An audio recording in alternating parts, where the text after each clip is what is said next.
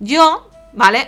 en ese momento me encontraba súper cansada de viajar y aunque no sabía si lo haría, yo ya me estaba planteando volver a casa, a Mallorca.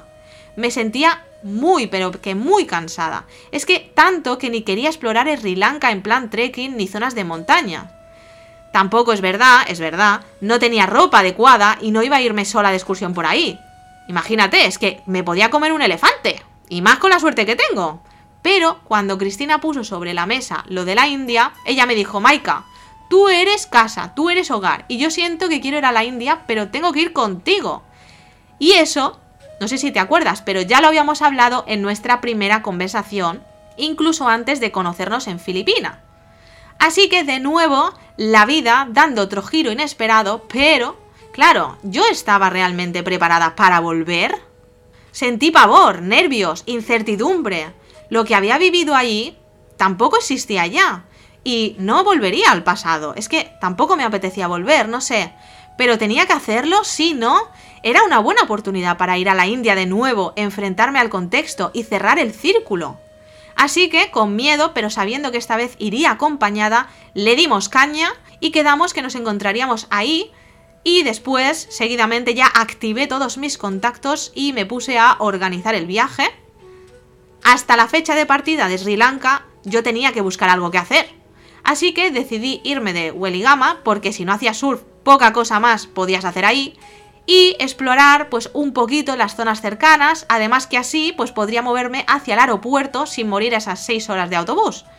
Y así hice, cogí mis maletas, me despedí de Tony y reservé alojamientos en frente de playas cercanas. También pensé que estaría bien estar sola antes de pasar uno o tres meses en la India con Pana, porque íbamos con billete de entrada, pero de salida, pues eso dependería, el tiempo de estar ahí dependería de los acontecimientos. El primer alojamiento que reservé fuera de Weligama, todavía en Sri Lanka, era una estafa. La puntuación en Booking era de 10, pero la realidad no era esa, pero para nada. El alojamiento estaba dentro de la casa de unos locales, pero es que no cumplía con los mínimos para vivir.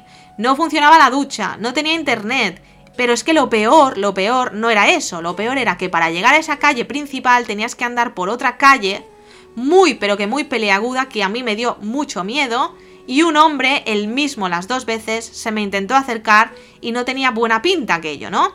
Además de que el supermercado, a pesar de que decía que había supermercados cercas, pues mentira, estaba a más de una hora andando.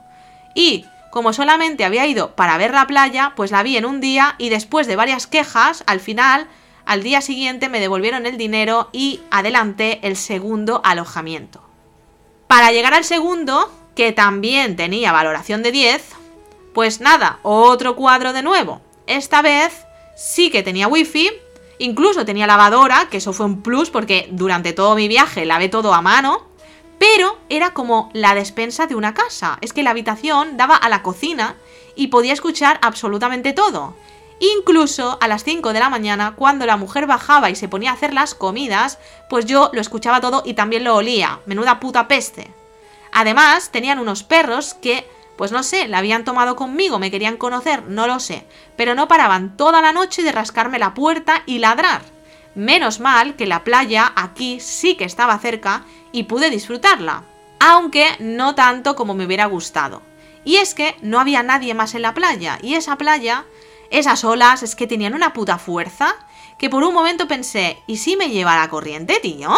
Y digo, es que si esto pasa, yo me voy a la mierda. Porque no te puedes relajar, es que estoy sola. ¿Quién me va a socorrer si me pasa algo dentro del mar? Y claro, si yo de la playa lo que más me gusta es el mar, pues estaba jodida. Porque al final tuve que ponerme la mayor parte del tiempo en la arena y tostarme como una gamba. Esa fue la primera vez en años, pero años, ¿eh? No estoy exagerando, mínimo, mínimo 10. Que cogí color, es que estaba súper morena. Un día, ¿vale? De estos que estaba en la playa ahí tomando mm, el sol, pues mientras estaba ahí tranquila, de repente me di cuenta de que dos chicos me observaban, dos chicos locales. Los miré y no solamente es que me estuvieran observando, es que también me estaban haciendo un vídeo. Y digo, ¿y esta mierda? Y me tapé de inmediato y se acercaron a mí. Hola, ¿qué tal? Somos súper sociables, queremos ser tu amigo. Y me empezaron a preguntar cosas. Y yo, pues en ese momento pensé, bueno, a lo mejor es lo normal En todos lados a las turistas nos preguntan cosas y pues nada, pues les conté un poco, ¿no? Pero en cuanto se enteraron de que estaba sola, de que viajaba sola, intentaron que les acompañara. Primero me dijeron que querían conocerme mejor, que querían acompañarme para comer, pero después, no sé, yo noté algo ahí raro y me dio por mirar hacia la carretera y detrás de unos árboles, cuidado, flipa pepinillos, había una furgoneta con seis o siete hombres más y uno de los que estaba hablando conmigo me dice, no mires ahí, no mires, gritando. Y me dice, están casados, a ellos no los puedes mirar. Y ahí en ese momento dije, tío, mm, ¿qué pasa? ¿Me van a matar o qué pasa? Y digo, mira, es hora de que os marchéis. O cortaba aquello de raíz, o la cosa, la cosa no iba a acabar bien, estaba claro. Menos mal que en Sri Lanka siempre había policía. Justamente, además, en esa calita se juntaban policías o militares con metralletas enormes y en ese momento venía uno de los coches y tuve suerte. Cansada de la playa, de esta soledad extraña y del ambiente turbio, al final, cerca de este alojamiento, encontré una piscina y decidí que cada día iría a esa piscina mientras se acababa mi tiempo en ese alojamiento. Y es que parecía como que toda la zona sur de Sri Lanka estaba abandonada. Y persona que conocía, persona que buscaba algo. Incluso en Tinder intenté ver si había algún viajero cerca, conocí unos cuantos, supuestamente, pues al final todos resultaron ser perfiles falsos. Uno incluso intentó quedar conmigo fuera de esta piscina que te comento, en la calle, y quería pasar a buscarme. Yo me negué, le dije, a ver, escúchame, si me quieres conocer, entra a la piscina y ya está. Pero el tío, venga a insistir, venga a insistir, y jamás vino nadie. Así que, cansada ya de tanta playa y de tanta inseguridad, decidí que mi próximo destino sería muy cerca ya del aeropuerto.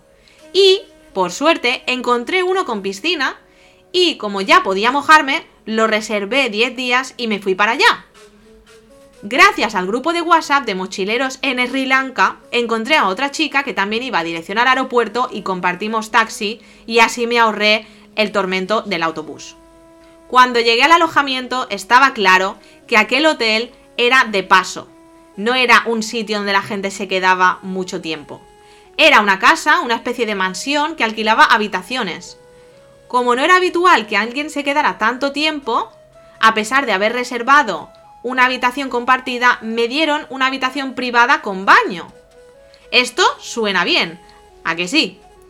Pero la realidad, de nuevo, era muy distinta. Esa habitación estaba llena, pero llena de mierda telarañas, polvo, el ventilador roto, es que daba mucho asco.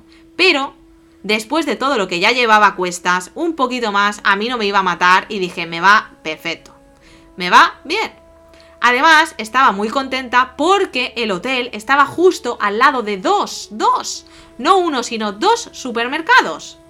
Durante toda mi estancia en Sri Lanka, yo me alimenté a base de yogures y fruta, porque la comida Mira que había comido cosas picantes anteriormente, pero es que ahí la comida no era nutritiva, es que solamente era picante y con mucha harina. Además de que solamente tienen cuatro opciones. El kotu, por ejemplo, que es lo que yo destacaría, pues estaba bueno, pero es que todo era tan, tan, tan picante que mi estómago es que ya estaba que casi no podía, estaba muy delicado, ¿no? Así que lo mejor para mí era limitarme a fruta y yogur. También le metí algún que otro día, pues un asoreo, por ejemplo, o otro tipo de galletas. Pero mayormente mi dieta durante ese mes fue así. El recepcionista de este alojamiento era un hombre peculiar, aunque prefiero no entrar en detalles. No era mala persona, ojo, pero no será la típica persona con la que yo me iría a la montaña. Estaba él y su ayudante, nadie más para una casa tan enorme, Nadie en la limpieza, nadie en la cocina, pues normal que estuviera así de sucio, es que es así, es que ¿qué puedes esperar? Desde el primer momento me recomendó que me pusiera sí o sí el spray antimosquitos, dijo que estaba lleno, que la malaria estaba pegando súper fuerte ahí. Además, me confirmó mis sospechas.